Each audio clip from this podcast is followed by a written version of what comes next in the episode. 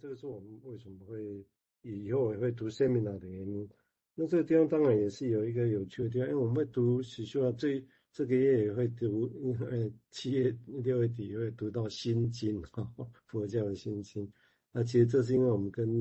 五位荣格分析师的朋友们哈，还有两位在美国，还有几个在台湾哦，我们会有一个内部的以文会友的活动啊。那我们其实就是以谈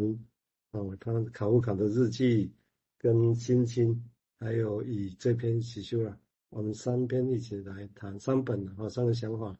一起来谈啊，那有一个内部的一个交流哦，所以。啊，所以，但是我们也把我们在谈起修的这议题，我今天我们也来这里跟大家分享了啊，这是我们会这个这个月有时会排这个主题的原因之一。好，那我们现在请那个迎宾谈谈他的想法，谢谢。好，呃，刚用你意思整理到这一段，比我们在谈的其实就是胚胎学的东西嘛，哈，大家如果。有有念过一些生物学，或者是以前我们修生物的时候会提那个胚胎的一些成长的那个历程。然后，但那个大家知道，那个我们哺乳类或者是有些呃接近的物种，它小时候很小很小的胚胎长得都很像，哈，就是然后慢慢再分化出来这样子。然后刚刚好又提到那个在身体里面运作的一些像。呃，血、心脏、血液啊，或者是瓣膜的这个部分哦，我我就在想说，刚刚提到那个撕除啊除了是一种休止符哦，或者中间的断裂之外哦，刚刚其实有突现出现一个想象，那个是呃那个叫做瓣膜的声音嘛，哈，刚刚又名字有写到那个血流改变的一个状态，这样，也就是说，在那个 Caesura 的两边哦。如果如果也是一种血流方向的一种转变，但我们心脏没有它自己的运作系统，那加一个电刺激，让那个心脏的那个肌肉群可以做一些相关的运动，那它里面的血流的这个这个这个叫做它不是转向，我讲应该叫做让它用力或者休息舒张的那个部分，它是靠着瓣膜的运动在运作的。然后，包括毕勇刚刚提到说，他从他的腮听到声音哦，这件事情，我想说，但我们如果当然这很难想象，然后我们没有特别的塞塞在哪里这样，但如果从心脏的声音来想这件事情的话，也也许就比较可以想象那个 Caesura 的一些概念里面，就是说如果没有这样的一种节奏的运作的话，我们的心脏就不会这样动。或者说心脏这样动，节奏才会出现，才有办法让我们的身体的各种器官的运作在一种相对上，其实相对上是一个蛮简能、简约能量的状态下，让它运作起来，然后再靠着各种不同的器官的协助来帮忙这件事情哦。所以也就是说，心脏本来又回到我刚刚讲的，就是说心脏本来就有它本来特殊的功能嘛，因为它的心肌的。特色哦，它的电气功能的这个组合，它本来就会跳。那但是我们会因为我们的运动哦休息，它跳快跳慢就不一样。所以意思是说，在那个跳快跳慢中间有一些转接的过程里面，也许就像我刚刚提到，有一些东西本来就在潜意识里面，可是有一些东西是种意识压下来的东西，它就必须跟着去反映我们想要去反映的一种比较经济的状态，或者比较当下的状态这样子。来让我们的继续运作可以可以进行了哈，这跳得有点远，不过胚胎也许也是这样。我们现在留下来的很多生物的遗迹哦，确实像我们现在讲什么盲肠，然后有一些我们说不必要的器官，那确实在肿瘤学上面也听到看过一些我们所谓有些肿瘤它就是胚胎瘤哦，就里面长的都是胚胎的东西，那不是恶性，它也没有用，可是它就存在。那随着我们科技的进步，可以先。透过影像检查看得到，所以那样的一个证据就越来越清楚。这样，那那个东西到底会怎么影响？如果它是在我们所谓的心智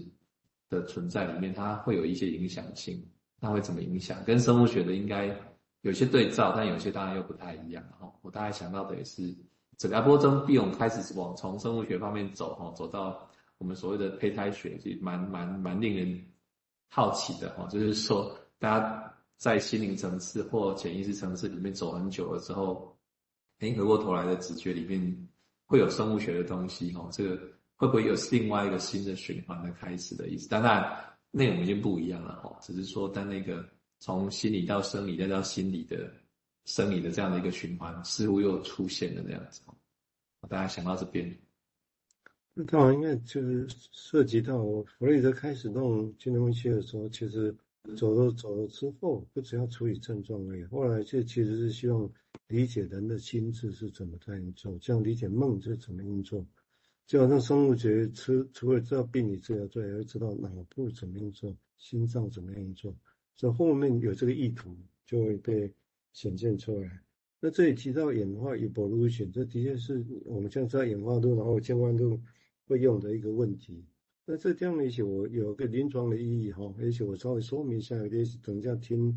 钱佑铭的一些想法，大家比较可以贴近性。也就是大家记得在那个时候，Beyond 的导师克莱因，他其实他们那时候是强调不不不一些人呢、啊，强调所谓的那精准的 interpretation，精准的诠释。那那时候有一个很大的命题就是。人会改变，个案会改变，是不是因为有一个精准的诠释之后，我们说对了什么，所以个案会改变？嗯，这个是当时 paper 上常有的一个命题。那当然之后发现不是临床没那么简单，所以这个命题才慢慢消失。只是那个时候是一个命题。那这个地方我们也看得到比用一开始谈 GRID 表格，说的确他有这样的意图啊，用表格要很精准精确的。呃，这我想是那个时代那个气氛下的。但是后来他开始谈 evolution 演化之后，这不一样哦。演化是一直往前走的，对不对？从人类演化史来讲，那就涉及到你现在讲一个事情，做一个事情，到底你的目的是什么？任何的 interpretation 都是分裂，你知道吗？就是把剑打断的意思。interpretation 都是切断什么？啊，弗雷德也这样描述过。所以当你用一个诠释来分裂的时候，那这个分类本身。到底能不能变成是一个分化？刚刚也提到的，哦，细胞只是一直分裂，那如果分裂没有分化，就变成哎呀，对不对？哦，但是又必须要分裂之后又有分化，才能变成一个人一个器官呢？哦，所以这个那我们任何的 interpretation 是切进去之后是把东西切断，就像分裂一样。哦，那这个到底之后，那当然可以想，那我们后面要不要管？我们就不管，一直切，或者要不要管？这个其实必须纳回到这个脉络再来细想啊，我觉得哦，所以虽然古典会说啊，就是尽管分析不管别的哦，但是这个是在当时的那些脉络，我们用大的来想，那是要这样子吗？要要不要再管哪些什么呢？要不要再细想呢？哦，好，我们接下来请佑明再谈谈他的想法，谢谢。哦，谢谢刚刚蔡医师这个补充哦，就是分裂。呃，分分裂然后 没有分化这件事情哈、哦，这是生命真的很常见的现象。那我要回到刚刚蔡医师一开始讲那个心经哦，那个心经的加入来想 这个事情的时候，就觉得哎，又很很多可以讲哦。心经里面最有意思的话，大家可能也都听过的，就是色不异空，空不异色哦。然后在这里面这个。可能就有 Sisura，有没有一个 Sisura 在那里的感觉哈？那我要连接到王医师刚刚说的那个，好啊，生命啊，身体在行动的这种感觉。我在想，其实生命要活下去，就我比用所说的，势必要进行一种分裂。Beyond 会说有一种分裂叫做非病例、非病理性的分裂，那是一种表达，或者那是一种生命所需的分裂这样子哦。也就是说。这个空跟色哈，如果在刚刚说的分裂，但是没有分化的话，哇，我们生命就充满了很多的色，很多的空，然后这个生命的经验是不是这样子有很多受损哈？那我我接着继续描述其他的方面的来看 Sisura 哈。那另外一位分析师哈，不会念他的名字，不知道是哪，那他是在说哈，其实他也是研究 Biom 的 Sisura 研究很久。然后他就说，他想知道比翁到底在说什么东西。最后他想到说，其实西方哲学来自于一个，就是研研究人类心智，如刚刚蔡医师说的，其实他们的想法都来自于分裂这件事情。从笛卡尔开始，笛卡尔他的分裂身心二元论是一个人呃西方思想的起点哦，而这是一个思想的工具。然后他认为毕勇其实在做同样的事。